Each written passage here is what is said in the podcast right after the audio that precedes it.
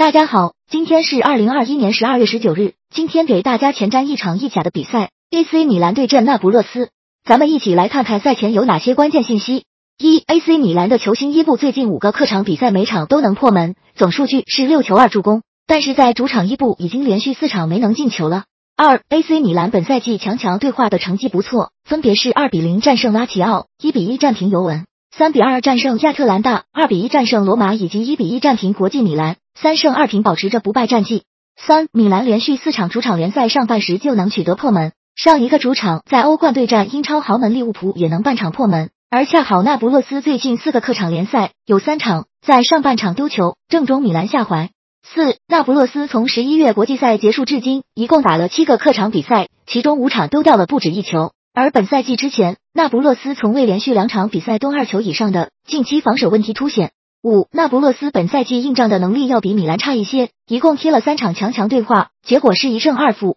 分别是四比零主场战胜拉齐奥，客场二比三输给国米，以及主场二比三输给亚特兰大。六，两队主帅本场之前在意甲联赛里一共遇到了八次，那不勒斯的主帅斯帕莱蒂对米兰主帅提奥利是七胜一平的绝对优势战绩。七，米兰已连续六次在联赛里主场对战那不勒斯无法取胜，战绩为三负三平。米兰上次在联赛中主场击败那不勒斯，要追溯到二零一四年年底。